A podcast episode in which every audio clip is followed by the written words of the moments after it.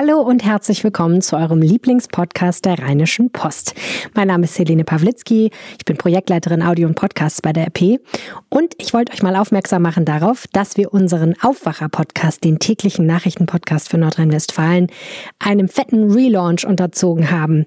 Seit dem 11. Januar erwartet euch dort ein neues Sounddesign, jeden Morgen um 5 Uhr das Wichtigste aus Nordrhein-Westfalen in hintergründigen Kollegengesprächen und ganz viele tolle Gimmicks jede Woche, unter anderem spannende Samstag Samstagsepisoden. Den Aufwacher gibt es übrigens auch in der Düsseldorf- oder Bonn-Edition mit Lokalnachrichten aus eurer Stadt. Ich würde mich wahnsinnig freuen, wenn ihr mal reinhört. Vielleicht wird ja der Rheinische Post Aufwacher euer neuer Lieblings-Daily News Podcast. Der Rheinische Post Aufwacher, den findet ihr in jeder Podcast-App und bei Spotify. Und jetzt viel Spaß mit dieser Episode eures Lieblingspodcasts. Gerade im Radio gehört, dass das RKI jetzt noch härtere Lockdown-Maßnahmen fordert. Hm. Das kann ich mir vorstellen, ja. ja. Ich habe mich aber auch gefragt, wie die aussehen sollten, diese Lockdown-Massen. Na, Homeoffice für alle. Ich möchte es mir nicht vorstellen. Ja, Homeoffice für alle, genau, das sagen sie ja sowieso, dass jetzt mal wirklich alle ins Homeoffice sollen. Mhm. Ähm, und ja, ich befürchte ja, der nächste Schritt ist ja, dass wir auch nicht mehr so weit vor die Tür dürfen, ne? So wie in Frankreich. Mhm. Das ja, war. Also stutzig gemacht hat mich, dass dieses Virus ja offensichtlich an der frischen Luft bei Kälte äh, stundenlang überlebt.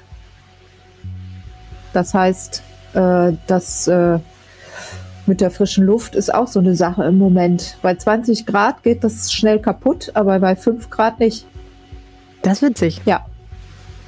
Na gut, hoffen wir auf wärmeres Wetter. Mhm. Und äh, bleiben wir bei der Politik, ähm, die uns allerdings auch keinen Trost vor Corona verspricht, denn auch dort müssen wir uns darüber unterhalten, nämlich über erstens natürlich äh, das Thema Maskenpflicht. Die FFP2-Maske ist jetzt in Bayern im Einzelhandel und im ÖPNV verpflichtend. Die Frage ist natürlich, wird das irgendwann auch auf unsere Häupter niederkommen? Wir müssen noch mal über die Schulen sprechen. Ne? Da geht es ja um Distanzunterricht seit dieser Woche und da gibt es noch einige Fragezeichen. Und du hast ein sehr spannendes Nicht-Corona-Thema mitgebracht. Ja, das ist ein Thema, das indirekt wie alles im Moment auch mit Corona zu tun hat, äh, weil ähm, durch die Schließung der Bordelle eine Diskussion neu an Fahrt gewonnen hat. Äh, die Diskussion um ein Prostitutionsverbot auch in Deutschland. Hm. Das gibt es äh, in Schweden, in Frankreich, in Kanada, in Norwegen, in Israel, also in vielen Ländern inzwischen. Äh, aber bei uns hat das, äh, stößt es doch auf Vorbehalte noch ziemlich große sogar. Mhm. Na gut, reden wir drüber. Ja. Legen wir los. Ja, gerne. Rheinische Post. Ländersache. Der Podcast aus dem NRW-Landtag. Herzlich willkommen zum Ländersache-Podcast. Mein Name ist Helene Pawlitzki. Ich kümmere mich bei der Rheinischen Post um Podcasts und ich bin verbunden mit Kirsten Bialdiga. Die kümmert sich bei der Rheinischen Post um alles, was Landespolitik ist. Ich habe heute mit einer Frau ein Interview geführt, die nebenbei ihr Kind homegeschoolt hat. Mhm. Das war natürlich für, besonders für sie eine Herausforderung. Für mich war es natürlich eigentlich ziemlich einfach. Ich musste nur ab und zu mal kurz warten mit meinen Fragen. Aber da habe ich noch mal gemerkt, also die hat das in aller Seelenruhe und sehr geduldig gemacht.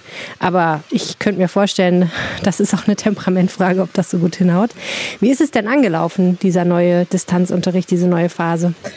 Ja, leider nicht überall gleich gut. Also äh, es gibt Schulen, die haben es ganz gut äh, in den Griff bekommen von Anfang an, äh, hing entscheidend zusammen mit den Serverkapazitäten, die sie sich auch vorher dann gesichert haben oder eben nicht. Dafür sind die Schulträger verantwortlich in erster Linie und einige Schulträger sind da relativ spät dann wohl erst aufgewacht und haben dann gemerkt, wenn 5500 Schulen und 2,5 Millionen Schüler dann an einem Montagmorgen auf einmal ins Netz wollen und ähm, unterrichtet werden wollen, dass das äh, zu Engpassen führt. Und das hat es dann auch tatsächlich. Also in einige Plattformen sind komplett ausgestiegen, andere haben so ganz holprig funktioniert. Ähm, äh, und einige haben ganz gut äh, es geschafft. Und ähm, das waren dann diejenigen, die auch vom ersten Tag an ähm, wirklich unterrichtet werden konnten. Abgesehen davon natürlich, dass dann vieles davon abhängt. Auch ich habe mit Lehrern gesprochen, die gesagt haben, ja, ich bin heute Morgen schon dreimal rausgeflogen aus meinem Unterricht, weil mein Haus WLAN so schlecht ist. Die sitzen ja jetzt auch zu Hause, die Lehrer, und unterrichten von zu Hause aus. Und je nachdem, wie da das WLAN ist, kann das auch dann schon wieder scheitern. Ähm, also das Ganze steht auf wackeligen Füßen. Und wenn dann ein Lehrer erstmal rausgeflogen ist, das ist ja auch ganz interessant, und er dann versucht, seine Schüler anzurufen, um ihnen dann etwas mitzuteilen oder so, dann ist das oft nicht möglich, weil die Schüler ja gehalten sind, ihre Handys auszumachen. das ist auch irre. ja, also gar nicht so einfach, gar nicht so einfach. Das hört sich einfach so an, als ob da wahnsinnig viele Sachen auch dazu führen, dass das so auf wackeligen Füßen steht. Ne? Das eine ist die Infrastruktur, die jeder Einzelne zu Hause hat, seines Lehrer oder Schüler. Das zweite ist natürlich wahrscheinlich die persönliche Technikaffinität, aber dann kommen eben auch noch so Sachen dazu, wie wie sind die Leute ausgestattet und wie funktionieren die großen Rechenzentren, wie funktionieren diese Plattformen. Da hatten wir ja auch einen großen Absturz am Niederrhein jetzt mhm. diese Woche. Mhm. Ja, ganz genau, auf vielen Ebenen. Äh, und, das darf man auch nicht vergessen, ungefähr zehn, jede zehnte Schule in Nordrhein-Westfalen ist noch gar nicht ans Netz angeschlossen. Also da Irre. läuft das wirklich so. Ähm, dass die Lehrer zum Teil über private Accounts Aufgaben verschicken oder ja. die Eltern müssen in die Schule kommen, um sich die Pakete abzuholen. Also ja. morgens hin, abends zurück und so wirklich Wahnsinn. Botentätigkeit. Ja. Ja. Dann gab es ja noch Berichte von so kleinen Denial-of-Service-Attacken, also ein kleiner Hackerangriff. Ja, Darf ja. auch nicht fehlen das, in dem Gemisch. Ja, ja, das ist natürlich fantastisch. Ähm, man muss sagen, dass, da ist NRW nicht alleine ne, mit diesen Problemen. Also das sind mhm. Probleme, die bundesweit aufgetreten sind. Ähm, ja, also. Tja. Aber was sagt denn dein Draht ins Schulministerium? Was sagt denn Frau Gebauer dazu?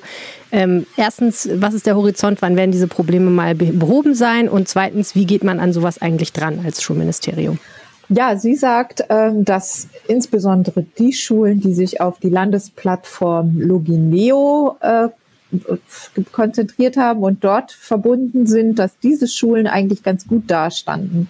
Das widerspricht allerdings so ein bisschen unserer Wahrnehmung, weil wir gerade auch von Moodle, darauf äh, basiert Logineo, Probleme gemeldet bekommen haben. Dann sagt sie aber, Moodle, das ist nicht in Verantwortung des Schulministeriums, dafür sind die Schulträger verantwortlich. Und die Schulträger sind ja meist die Kommunen. Also die Kommunen hätten im Vorfeld mehr dafür tun müssen, dass das reibungslos funktioniert. Das, das hm. hört man dazu aus dem Schulministerium. Und ähm, dass jetzt ja die Problemlage, was jetzt die Kapazitäten zumindest angeht, ist ja erkannt. Und einige äh, haben sich jetzt auch weitergehende Kapazitäten gesichert, äh, in Köln beispielsweise bei Net Cologne auch oder bei anderen Anbietern, Telekom und so weiter, damit das Ganze jetzt dann hoffentlich besser funktioniert.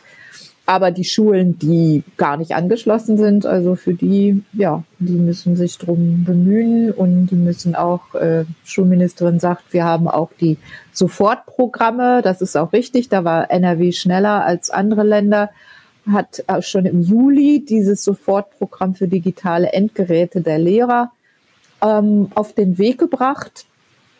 Und da sind auch jetzt sehr, sehr viele Anträge eingegangen, 80 Prozent und auch bewilligt sodass die Endgeräte für die Lehrer zumindest überwiegend in den Schulen schon angekommen sein müssten.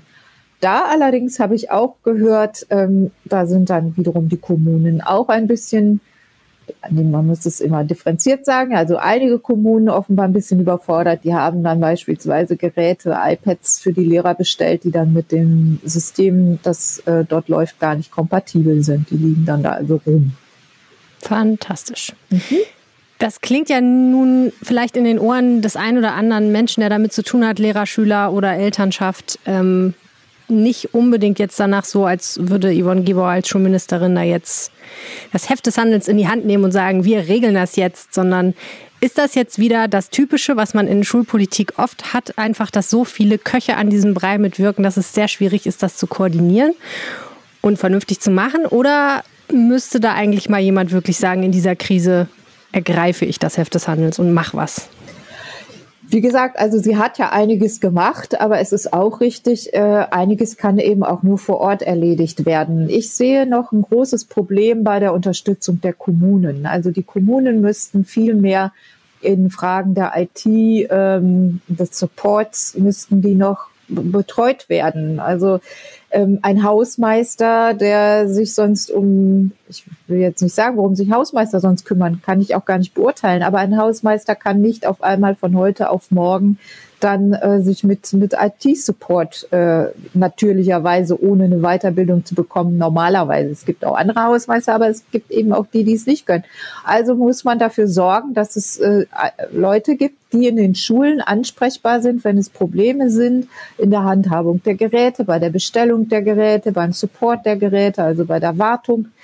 Ähm, all das ist, ist eigentlich klar und es ist ja nicht anders als in den Unternehmen auch. Und äh, was ich mich frage, ist, warum es nicht möglich ist, wenn sich die Schulen diese äh, über die in Abstimmung mit den Schulträgern diese ganzen Softwarepakete kaufen, dieses IT-Equipment kaufen, warum sie dann nicht auch den Support der, der Unternehmen, die das anbieten, der Hersteller mit einkaufen.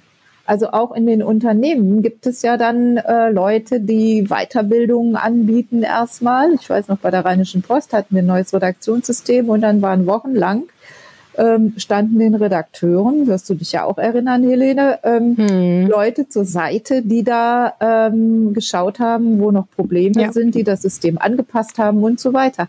Ich weiß nicht, hm. warum das nicht geht, warum es diese Leute nicht für die Schulen gibt. Tja, ist das eine Geldfrage? Das ist sicher auch eine Geldfrage. Das kostet auch Geld, diesen Service mit einzukaufen. Andererseits ist es ja auch eine große Verhandlungsmacht. Also wenn 2,5 Millionen Schüler und äh, wenn so und so viele tausend Lehrer äh, etwas bestellen, also 2,5 Millionen Schüler bestellen keine Endgeräte, um das nochmal klarzustellen, aber die Lehrer, für die, für jeden Lehrer ist ja ein äh, Endgerät versprochen. Ähm, mhm. Und wenn die das bestellen, dann hat man ja auch gegenüber den Unternehmen eine große Verhandlungsmacht, die man ausspielen könnte und könnte sagen, mhm. ähm, ja. wenn wir bei euch bestellen, dann möchten wir das aber auch dann mit einkaufen. Und da bin ich nicht hm. sicher, ob es immer diese Kompetenz gibt in den Kommunen, solche hm. Dinge mit zu, mit zu verhandeln. Naja, das wäre natürlich schon was. Da könnte man natürlich auch als Ministerium der Sache beraten zur Seite stehen. Aber gut, mhm. das Ganz ist alles nicht ja. so zufriedenstellend, muss man sagen. Ich äh, versuche mal eine vorsichtige Überleitung zum nächsten Thema. Haben denn jetzt inzwischen die Lehrer alle Masken bekommen? Die Lehrer sollen, also im Moment sind sie ja nicht in den Schulen, aber versprochen ist ihnen, dass sie, sobald sie wieder im Präsenzunterricht sind, jeder, nicht nur Lehrer, auch anderes Schulpersonal, soll an jedem Schultag zwei FP2-Masken bekommen. Hm, das, das klingt ja ganz ist gut. eine Ansage, ne? Und könnte auch sehr nötig werden. Denn wenn wir nach Bayern schauen, da hat ähm, die CSU-Landesregierung dort beschlossen, dass FFP2-Masken jetzt doch das einzig wahre sind und Pflicht sind in Einzelhandel und ÖPNV, was natürlich einen Wust von Fragen aufwirft. Nur eine davon ist die Frage, ob das vielleicht bald in ganz Deutschland oder auch in Nordrhein-Westfalen Pflicht sein könnte. Ähm, der, der Sinn der Sache leuchtet einem ja einigermaßen ein, wenn man sich vor Augen führt, dass FFP2-Masken halt nicht nur davor schützen, dass andere Menschen die eigene Atemluft und die darin enthaltene Viruslast irgendwie abkriegen, sondern dass eben sie auch andersrum funktionieren. Ne? Dass man auch durch die Maske, wenn man durch die Maske atmet, nicht mehr Virenpartikel von anderen Menschen unbedingt einatmet. Das hat natürlich einen Vorteil vor so einer Stoffmaske, die man sich ja, vors Gesicht ja. bindet. Und das ist ja letztlich wahrscheinlich dann auch die Begründung, dass man sagt, wir kriegen das Infektionsgeschehen irgendwie nicht in den Griff. Wir müssen jetzt nochmal härtere Maßnahmen machen und diese Masken wäre der erste Schritt. Nichtsdestotrotz, die Dinger sind natürlich ziemlich teuer und das verpflichtend zu machen, ist natürlich schon ein Schritt, wo man sagt, okay, also ein Schal umbinden reicht nicht mehr. Ja, also teuer ist ja immer relativ. Äh, wenn äh, es ist ja auch inzwischen klar, dass, wie du gesagt hast, diese Masken sicherer sind und wenn sie dazu beitragen, Infektionen zu vermeiden und äh, Krankheitsverläufe zu vermeiden. Das kostet ja, wenn man nicht rein volkswirtschaftlich denkt, auch Geld. Die vollen Krankenhäuser, die Ausfälle bei der Arbeit und so weiter. Also da würde ich jetzt mal, die Rechnung ist nicht so eindeutig, ob was jetzt günstiger ist. Ähm, durch die Vermeidung Geld zu sparen, durch die Vermeidung von Krankheiten, durch diese Masken oder ähm, weitere Ansteckungen zu riskieren und dann eben entsprechende Gesund Gesundheitskosten und äh, Arbeitsausfälle, soziale Kosten und so weiter zu haben. Hm. Also ähm, ich wundere mich ganz ehrlich, warum es nicht längst diese Pflicht gibt. Aber hm. äh, Gesundheitsminister Laumann hat sich gestern auch noch relativ skeptisch geäußert dazu. Er hat hm. gesagt, ähm, dass er, er meint, die Leute würden sich dann zu sicher fühlen und andere Vorsichtsmaßnahmen nicht mehr so einhalten. Hm. Das kann ich nicht so ganz nachvollziehen, ganz ehrlich. Was ja diese exakt selbe Debatte ist, die wir hatten, bevor die Maskenpflicht kam, ne? Genau. Die Alltagsmaskenpflicht. Genau. Das hat, genau das war der Grund, warum Lothar ja. Wieler vom RKI damals Robert Koch Institut gesagt hat, nee, weiß ich nicht, bin ich nicht so sicher, ob das so eine gute Idee ist. Und der hat es dann natürlich auch revidiert. Ja. Also da, äh, ich glaube, so weit ist man inzwischen, dass diese Masken sehr helfen können und äh, jetzt komme ich auf den Anfang unserer, unseres Gesprächs zurück, wenn es wirklich so ist, dass dieses Virus auch an der frischen Luft bei fünf Grad über Stunden stabil ist, dann ist es sogar sinnvoll, bei Spaziergängen solch eine Maske hm. aufzusetzen. Also traurig, aber wahr. Ja, ja. Also zumindest in Gegenden, wo, wo in, in, den Innenstädten oder so, wo viele Leute in kurzer hm. Zeit denselben Weg zurücklegen. Und ja, ja, ich meine, das ist natürlich dann auch eine Frage von persönlichem Menschenverstand auch, ne? Also wenn man mhm. alleine auf weiter Flur im Park mhm. lang wandert, vielleicht jetzt nicht unbedingt, aber mhm. ich habe neulich darüber nachgedacht, wenn du so sonntags spazieren gehst, jetzt zum Beispiel in Düsseldorf an so neuralgischen Punkten wie dem Rheinufer ja. oder dem ja. Grafenberger Wald, dann muss man ja einfach sagen, da ist es so voll, ja. da stolperst du wirklich äh, hinter, ständig hinter Leuten her. Mhm. Und wenn das tatsächlich so ist, dann ist natürlich klar, das ist, äh, leider ist dann wirklich Maske auch draußen angesagt. ich bin, ähm, dazu über, ich bin dazu übergegangen, angefangen, ähm, völlig neue, ich, ich lebe ja in Köln, völlig neue ja. Stadtteile zu erkunden, ja. wo kein Mensch unterwegs ist. Das sind nicht die schönsten das ist wahrscheinlich. Interessant. Das glaube ich. Ja, ja, ja. seine mhm. Stadt kennt.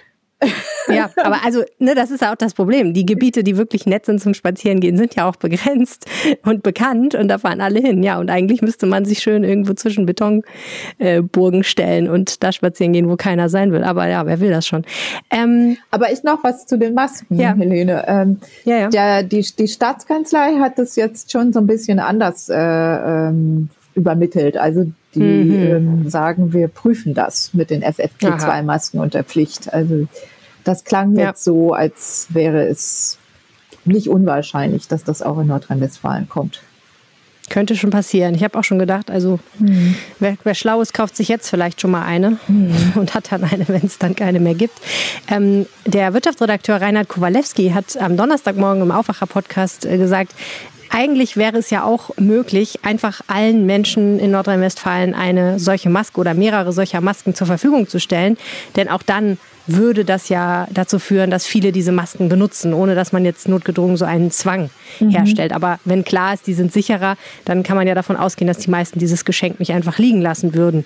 Und ja. er hat auch angemerkt, dass das ja theoretisch nicht mal ein Geschenk wäre, denn wir würden es ja alle mit unseren Steuergeldern bezahlen. Ja. Allerdings muss ich sagen, wenn man weiß, äh, wie schleppend angelaufen die Verteilung der FFP2-Masken an die Seniorinnen und Senioren und die Risikogruppen gelaufen ist, die es ja auch schon gab, und wie es jetzt mit den Coupons ist, die dafür verschickt werden in einem zweiten Schritt, dann äh, ist das natürlich auch wieder eine logistische Herausforderung, die das Land erstmal stemmen müsste. Ja, aber ähm, es also subventionieren wäre ja auch noch eine Idee. Man könnte diese hm, Masken ja auch subventionieren und sagt, ähm, wir übernehmen die Hälfte und die kosten jetzt ab sofort nur noch ein Euro oder so. Also und äh, Menschen, die sehr wenig Geld haben, hätten wahrscheinlich sowieso ja Anspruch auf kostenlose Masken. Hm. Und haben ja auch dann diese die entsprechenden Nachweise, die sie vorlegen können in einer Apotheke. Ja, hoffentlich, genau. Mhm. Na gut, warten wir es ab und äh, dann werde ich auch noch mal mich intensiver damit befassen, wie lange man so eine Maske tragen darf. Ich habe mir gerade eine gekauft in weiser Voraussicht und da steht drauf, man darf sie so lange tragen, bis sie stark verschmutzt ist und man dadurch nicht mehr atmen kann. Und da habe ich gedacht, ich glaube, das bezieht sich auf Bauarbeiten. Ich glaube, es bezieht sich nicht auf mein Leben und das wäre ganz schön heftig, wenn das stimmen würde. Ja, äh, ja das würde einige Tage dauern, hoffentlich. Ähm, Jetzt kommen wir aber mal zu einem, wie du schon gesagt hast, Corona-verwandten Thema, aber Gott sei Dank endlich mal ein bisschen was, was eine andere Diskussion ist, die aber nicht minder spannend ist, nämlich die Frage nach einem Prostitutionsverbot. Das ist ja in erster Linie etwas, was auf Bundesebene geregelt würde, wenn ich das richtig sehe, und nicht unbedingt jetzt für Nordrhein-Westfalen gelten würde. Ne? Und dementsprechend sind es auch Bundespolitiker, die sich da vor allen Dingen für stark machen.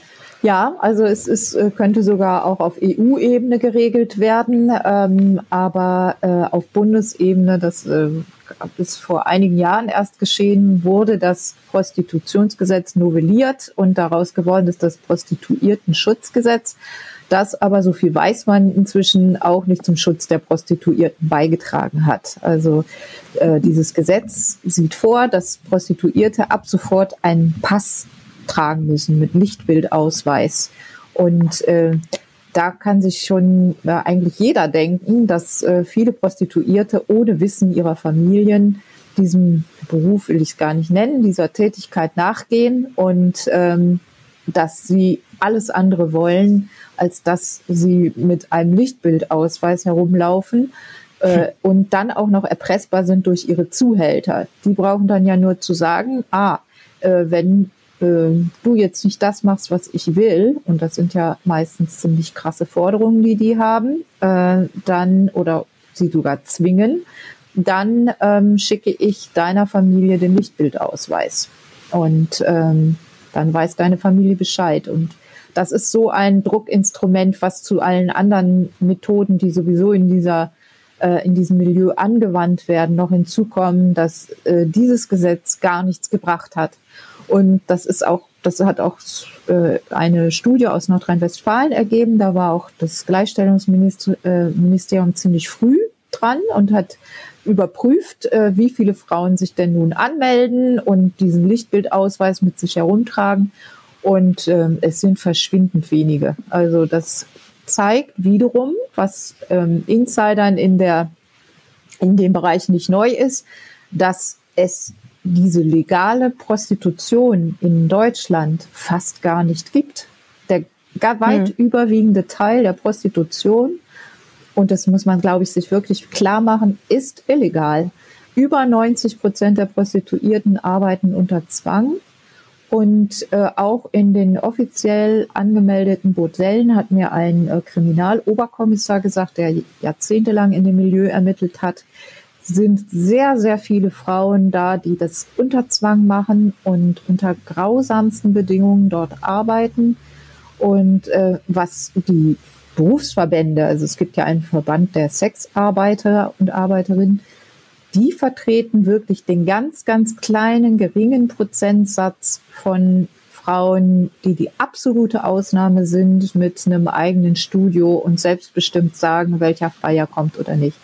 Die Realität hm. der meisten Frauen sieht so aus, die werden aus Ländern Osteuropas ähm, verschleppt, manchmal unter Vorspiegelung falscher Tatsachen. Heißt es, wir haben hier einen tollen Beruf in der Pflege und die Familien dort sind arm, die sind froh, wenn ihre Töchter eben nach Deutschland kommen und dort äh, in einem Pflegeberuf arbeiten können und in Wirklichkeit finden die sich in der Prostitution wieder, werden vergewaltigt, müssen 20 Freier am Tag über sich ergehen lassen, oft müssen horrende Mieten zahlen, sind, stehen unter Drogen, werden unter Schmerzmittel gesetzt, werden erpresst. Ähm, es ist wirklich grausam. Und die Gleichstellungsministerin sagt, das ist moderne Sklaverei, sagt sie selber. Ähm, und da gibt es jetzt aber eine Front, die sogar innerhalb der CDU verläuft. Es gibt äh, Bundestagsabgeordnete der CDU, die auch für ein Prostitutionsverbot sind, nach dem schwedischen Vorbild. Und es gibt andere, ähm, eben vor allem auch in Nordrhein-Westfalen, CDU-Frauen, wie auch unsere Gleichstellungsministerin, die dagegen sind und die sagt, ähm, das würde alles nur in die Illegalität treiben, wenn man die Prostitution verbietet. Hm. Aber da komme ich jetzt auf den Anfang äh, zurück.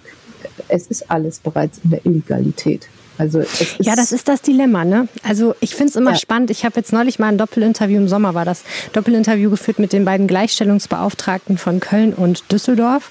Und das war zufällig der Tag, an dem das Gericht das Prostitutionsverbot wegen Corona gekippt hat. Mhm. Und die konnte ich dann direkt dazu befragen und sie haben beide gesagt, das ist eine gute Sache. Da haben wir schon lange drauf gewartet und wir haben auch schon zusammen mit den Stellen, die sich da in der Stadt drum kümmern, ähm, Konzepte in der Schublade, um das auf hygienische Weise durchzuführen, also den, die, die Prostitution an sich, dieses Geschäft. Ähm, und ich war ganz erstaunt, aber die sagen beide, ähm, es zu verbieten, hat aus unserer Sicht keinen Sinn, weil, es, weil die Frauen da im Zweifel noch mehr drunter leiden. Das Schöne am nordischen Modell ist natürlich, dass eben nicht die Frauen die illegale Handlungen durchführen, die das anbieten, sondern die Freier genau. diejenigen sind, die genau. sich strafbar machen. Mhm. und demnach auch mit der Strafverfolgung zu tun hätten. Mhm.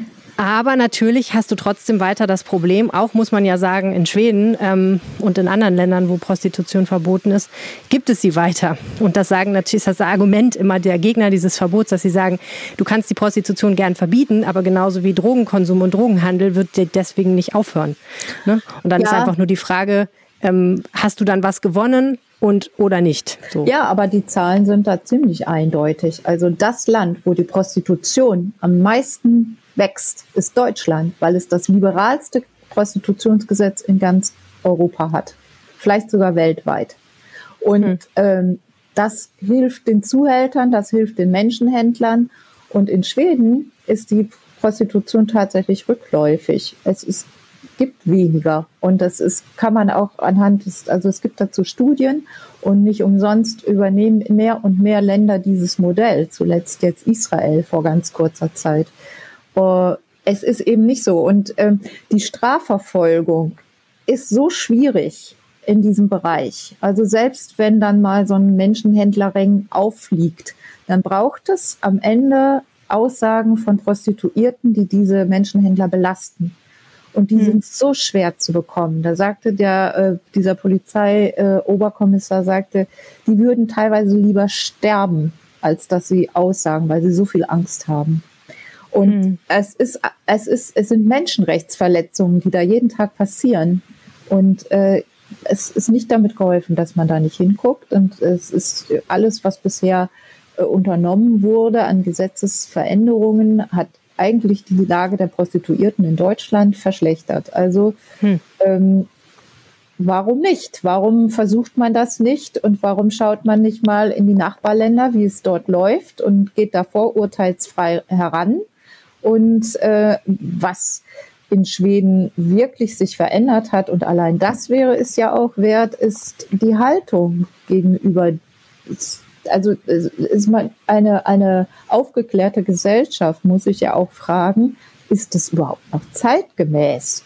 Hm. Also ist es mit der, mit der Vorstellung der Gleichstellung von Mann und Frau zu vereinbaren, dass ja dass äh, man Sex kauft und dass man mit diesen Frauen, man braucht ja nur in die Freierforen im Internet zu gucken, da lassen die sich ja ganz offen darüber aus, was sie mit diesen Frauen alles veranstalten.